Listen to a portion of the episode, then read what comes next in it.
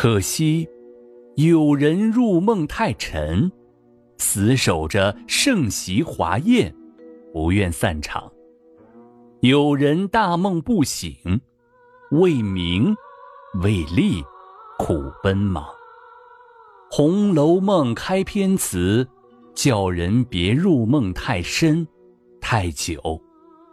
死守着盛席华宴的人，到梦醒之时。就该失落了。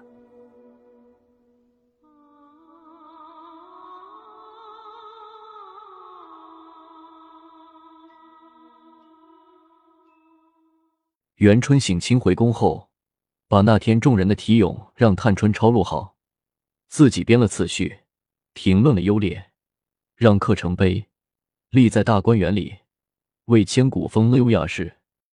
贾政忙着请来能工巧匠。在大观园模式刻字，元春又想起大观园如此景致，只他省亲用了一回，闲在那里岂不可惜？就派下秉忠传谕，让妹妹、表妹与宝玉搬进园中住。别人得到这个消息倒没什么，唯独宝玉喜不自胜，缠着贾母要这个要那个。一个丫鬟来说：“老爷叫宝玉。”宝玉呆若木鸡，死也不敢去。贾母安慰他一番，吩咐两个老嬷嬷好好带了宝玉去，别叫他老子吓着他。宝玉一步挪不了四指，蹭到这边来。王夫人的丫鬟都在檐下站着，见宝玉来了，抿着嘴暗笑。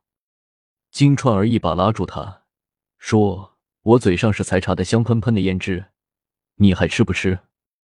彩云一把推开他，笑着说：“人家心中正不自在，你还奚落他？趁着老爷高兴，快进去吧。”宝玉只得挨进门去。贾政和王夫人在里间说话，三春与贾环坐在下手椅子上。一见他进来，探春、惜春、贾环忙站起来。贾政打量宝玉，见他神采飘逸，如玉树临风。再看贾环，相貌猥琐，举止粗鄙。忽又想起贾珠来，自己的胡子将要苍白，只有指望宝玉了，把对宝玉的厌恶减了八九分。半晌才说：“娘娘吩咐，叫尽管你同姐妹们在园里读书，你可要好生学习，再不安分守己，你可仔细。”宝玉接连答应几个事。王夫人拉他在身边坐下。爱抚的问：“那药你吃了吗？”宝玉说：“袭人天天晚上让我吃。”贾政问：“谁叫袭人？”王夫人说：“是个丫头。”丫头叫什么不好？谁给起这刁钻古怪的名字？王夫人忙掩饰说：“是老太太起的。”贾政说：“老太太怎知道这种话？一定是宝玉。”宝玉只得站起来。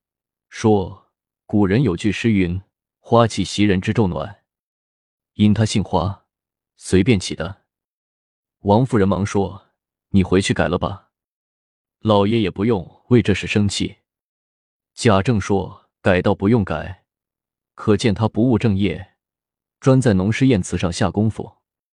又何令作孽的畜生还不出去？”贾政与王夫人商定。二月二十二日是好日子，让小姐们与宝玉搬进去。宝钗住进恒芜苑，黛玉住进潇湘馆，迎春住进坠锦楼，探春住进秋爽斋，惜春住进了风轩，李纨住进稻香村，宝玉住进怡红院。每处添两个老嬷嬷，四个丫头，另有专人管收拾打扫。宝玉住进怡红院后，心满意足。每天和姐妹丫鬟相处，或读书写字，或弹琴下棋，或作画吟诗，以致描鸾绣凤、斗草簪花，倒也十分快乐。他写下四首春夏秋冬四时即时诗，虽不算很好，却是真情真景。谁知这些诗流传出去，一些势利人见是荣国府的一位十二三岁的公子做的，互相抄录，到处称颂。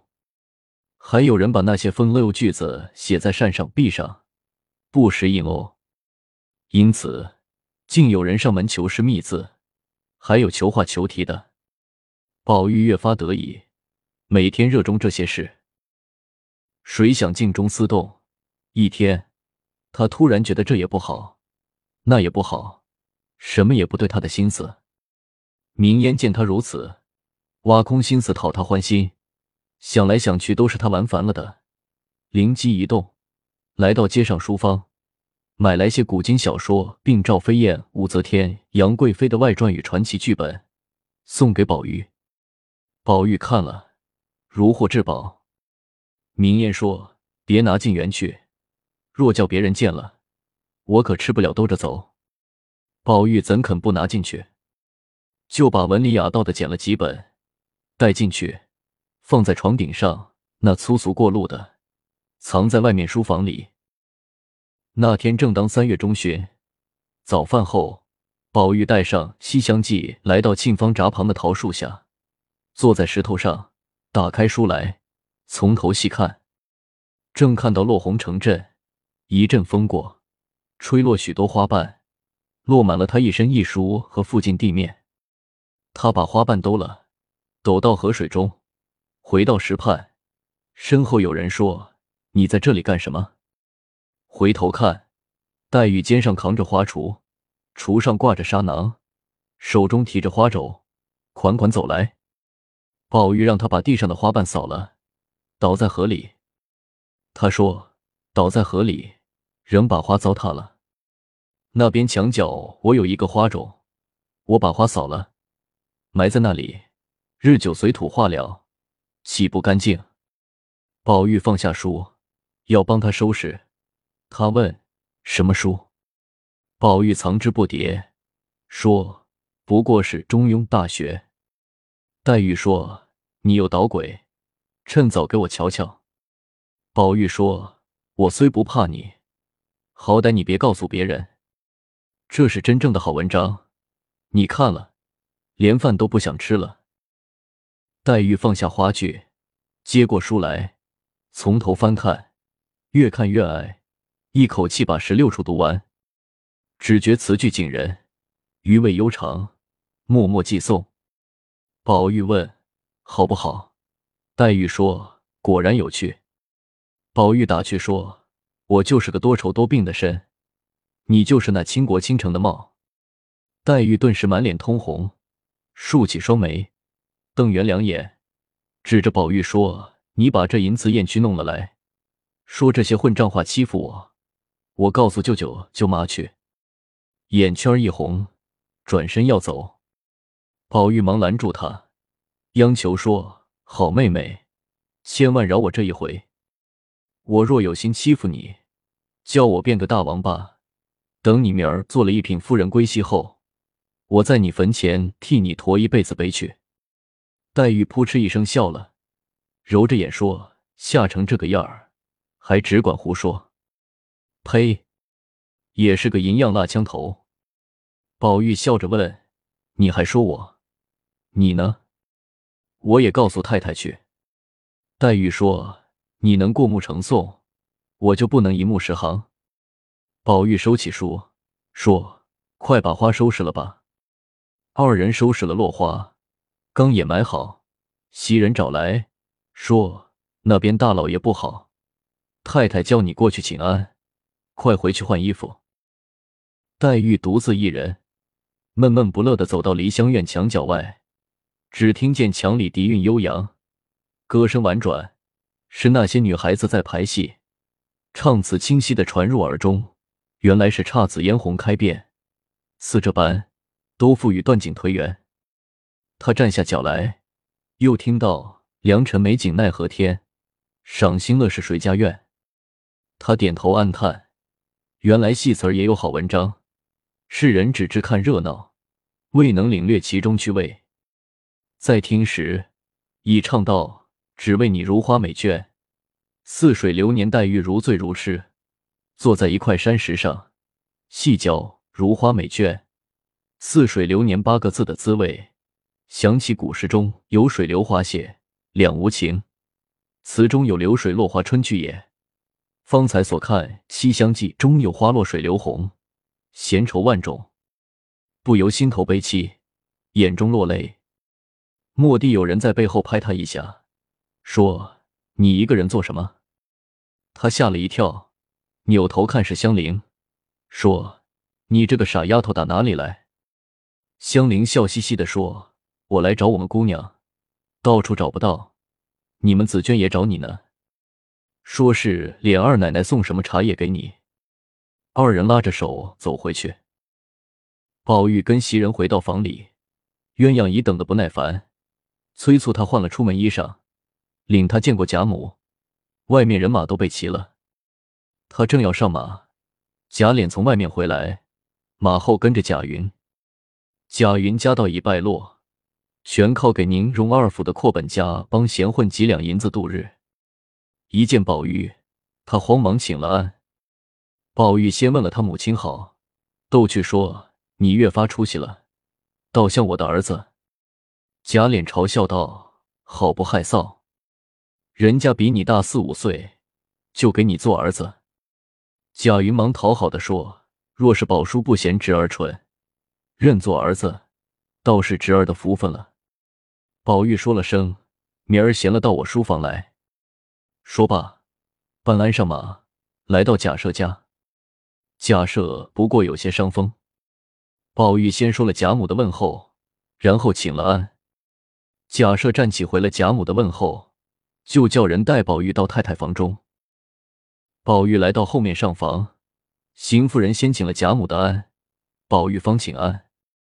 邢夫人拉他上炕坐了，贾从来问宝玉好，邢夫人嗔怪的说。你那奶妈子死绝了，也不收拾收拾，弄得你黑眉乌嘴的，哪像个大家子念书的孩子？贾环领着贾兰进来请安，邢夫人叫他俩在椅子上坐着。贾环见宝玉坐炕上，邢夫人又百般爱抚，心中很不是滋味，就拉上贾兰告辞。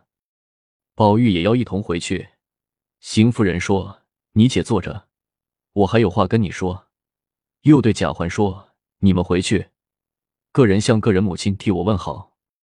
今天人来人往的，闹得我头晕，我不留饭了。”贾环、贾兰走后，宝玉问大娘有什么话说。邢夫人说：“哪有什么话说？你姊妹们都来了，不过叫你跟他们吃了饭再走。这天是王子腾夫人的生日，派人来请。”因贾母不去，王夫人也不便去，薛姨妈就带着宝钗、凤姐儿、宝玉去了，到晚上才回来。贾环放了学，王夫人让他抄《金刚经》咒，他就到王夫人炕上坐着，装腔作势的支使丫鬟。丫鬟们平日就讨厌他，都不搭理他，只有彩霞还与他合得来，给他倒了茶，让他安分些。他却妒恨的说。你们都和宝玉好，故意不理我。王夫人和凤姐儿进来，王夫人问起席面如何，唱什么戏，请的都是谁？凤姐儿一一回答。宝玉回来，脱去出门衣裳，到王夫人怀里撒娇。王夫人摸他脸滚烫，说：“吃多了酒，还不老实躺一会儿。”宝玉躺到炕上，丫鬟们围上去和他说笑。贾环妒火中烧，恨得牙根直痒。见灯盏里尽是蜡烛油，不由计上心来，把灯盏猛一推，宝玉一声痛呼。众人看时，他满脸都是蜡烛油。王夫人又气又急，一面命人为宝玉收拾，一面骂贾环，又把赵姨娘叫来，大骂一顿。赵姨娘忍气吞声，只得也凑上去替宝玉收拾。宝玉左脸上烫起一串燎泡，幸亏没伤眼睛。王夫人又心疼，又怕贾母问起无法回答，把赵姨娘又骂一顿，命人取来败毒散为宝玉敷上。宝玉却怕赵姨娘过分难堪，就说明天老太太问，只说我自己烫的。凤姐儿说说是你自己烫的，她也要骂人不小心，横竖有一场气声。王夫人命人把宝玉送回去，袭人等慌成一团。黛玉得知宝玉烫了脸，慌忙赶来，见宝玉敷了一脸的药，只当烫得很厉害。宝玉知他爱干净，不让他看，他慰问几句，就走了。次日，宝玉见了贾母，贾母把跟宝玉的人大骂一顿。过了一天，宝玉记名的干娘马道婆来了，装神弄鬼的比划一阵，说是一时非灾，几天就会好。他又向贾母说：“鬼神也记恨富贵人家的子弟，不是掐他，就是绊他，所以王孙公子大多不长寿。”贾母吓坏了，忙请教怎样消灾。马道婆就让贾母供奉西方大光明普照菩萨，要点长明灯，一天给他五斤香油钱，由他去办。贾母连声答应，又吩咐以后宝玉出门。拿几串钱交给跟他的小子们，一路施舍给僧道与穷苦人。马道婆辞了贾母，来到赵姨娘房中。他见赵姨娘正做鞋，就请赵姨娘给他些料子，做双鞋穿。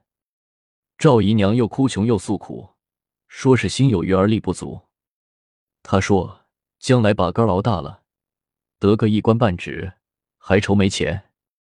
赵姨娘就把一肚子怨恨发泄到宝玉身上，说宝玉和贾环同是老爷的骨肉，只不过宝玉模样好点，处处讨人喜欢，却讨厌贾环。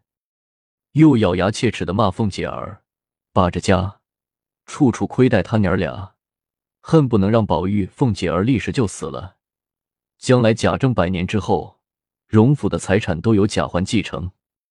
马道婆就说她有办法。只要赵姨娘舍得钱财，就能让宝玉、凤姐儿横死。赵姨娘瞅瞅外面没人，就打开箱子，取出些衣服、首饰与攒的梯级银子，又写了一张五十两的欠据。马道婆就缴了两个纸人儿，让赵姨娘把二人的生辰八字写上，又用蓝纸缴了五个纸人儿，让他跟那两个定在一起。他回家做法，自有笑宴。这天饭后，黛玉去看宝玉，见李纨、凤姐儿、宝钗都在这里。凤姐儿问：“我前几天送姑娘的茶叶还好吗？”黛玉忙道谢。宝玉说不好，宝钗说好，凤姐儿说那茶还是暹罗国进贡的，也觉着不如平日的茶好吃。黛玉就说好吃，可能是个人口味不同。凤姐儿说。你说好吃，我打发人再给你送来。明日还有事求你。黛玉笑着说：“我吃你一点子茶叶，你就使唤起人来了。”凤姐儿取笑说：“你吃了我们家的茶，怎么不给我们家做媳妇？”众人都大笑。宝钗说：“二嫂子真会写。”黛玉红着脸说：“什么会写？”不过是贫嘴贱舌讨人厌罢了。说着啐了一口。凤姐儿指着宝玉说：“你瞧瞧，哪点配不上你？”黛玉又羞又恼，起身就走。宝钗忙去拉她，正想劝，王夫人房里的丫头来说：“舅太太来了，请奶奶姑娘们去呢。”李纨、凤姐儿要走，宝玉吩咐。别叫舅母来。凤姐儿把黛玉往宝玉面前一推，与李纨等走了。宝玉拉住黛玉的手，只笑不说话。黛玉羞红了脸，正着要走，宝玉突然高叫：“哎呀，好头痛！”黛玉说：“活该，阿弥陀佛。”宝玉大叫一声，一跳几尺高，尽说胡话。黛玉与丫鬟们吓坏了，忙报知王夫人与贾母，大家一起赶来，见宝玉拿刀动杖，寻死觅活的。不一时，宁荣二府与薛家的人都赶来了，各房的丫头媳妇也都来探望，顿时乱成一团麻。众人正没主意，谁料凤姐儿手持一把明晃晃的刀，砍进园里，见鸡杀鸡，见狗杀狗。见人也恶狠狠的要杀人，众人更加慌张。周瑞家的带几个力大的女人上前抱住他，把刀夺了。众人七嘴八舌，有说送岁的，有说跳神的，有说请道士捉妖的，闹腾来闹腾去，就是不见好。次日，亲戚家都来人探望，出了不少主意。他叔嫂二人不仅不见好，反而昏迷不醒，胡言乱语。到了夜里更重。为了便于照料，人们把二人都抬到王夫人房中。贾母和夫人们束手无策，只是围着二人哭。贾赦见母亲如此悲痛，四处寻僧觅道。贾政已回了心，劝哥哥不必再忙了。假设仍是百般忙乱。三天后，二人的气息渐弱，何家人都认为没指望了，将二人的后事都预备下了。众人都悲痛欲绝，哭得死去活来，只有赵姨娘暗暗高兴。假惺惺的劝贾母：“老太太不必过于悲痛了，眼看根儿不中用了，不如把她的衣服穿好，让她早些回去，免得她再受罪。”贾母劈脸啐他一口，把他大骂一顿。贾政忙把他赶走，委婉劝解贾母。忽听有人来报，两口棺材都做好了。贾母心如刀绞，哭骂。快把做棺材的拿来打死！贾母正闹得天翻地覆，忽听空中隐隐响起木鱼声，有人念：“南无解冤谢劫菩萨。”有人口不利、家宅不安、中邪祟、逢凶险的，我们善能医治。贾母便命人上街去找，找到一个癞头和尚与一个跛脚道人。贾政把二人请进来，问。仙长在哪座仙山修行？和尚说：“长官不消多问，你家现有稀世之宝，可治此病。”贾政心中一动，猜知所指什么，就说：“小儿生时戴的玉，虽然刻着能除凶邪，却不见灵验。”和尚说：“那宝玉原是灵的，只因为声色获利所迷，所以不灵了。”你把此宝拿来，我念个咒就灵了。贾政从宝玉像上取下玉，递过去。和尚捧在掌上，长叹一声，说：“青埂峰下，一别十三年了。人世光阴迅速，尘缘未断，奈何？奈何？”说着，念了两首四季四时的东西，把玉摸弄一番，交给贾政。说：“此物已灵，不可亵渎。悬于卧室坎上，除亲人外，不许女人冲犯。三十三天保管好了。”贾政忙命敬茶，僧道已走了，就一言而行。二人果然一天天好起来，渐渐醒了。贾母、王夫人才放下心来。黛玉念一声佛，宝钗取笑说：“如来比人还忙。”又要度化众人，又要保佑人家病好，又要管人家的婚姻。黛玉红了脸，啐了一口说：“你们都不是好人，只跟着凤丫头学贫嘴。”三十三天后，宝玉、凤姐儿果然痊愈。故事未完，精彩待续。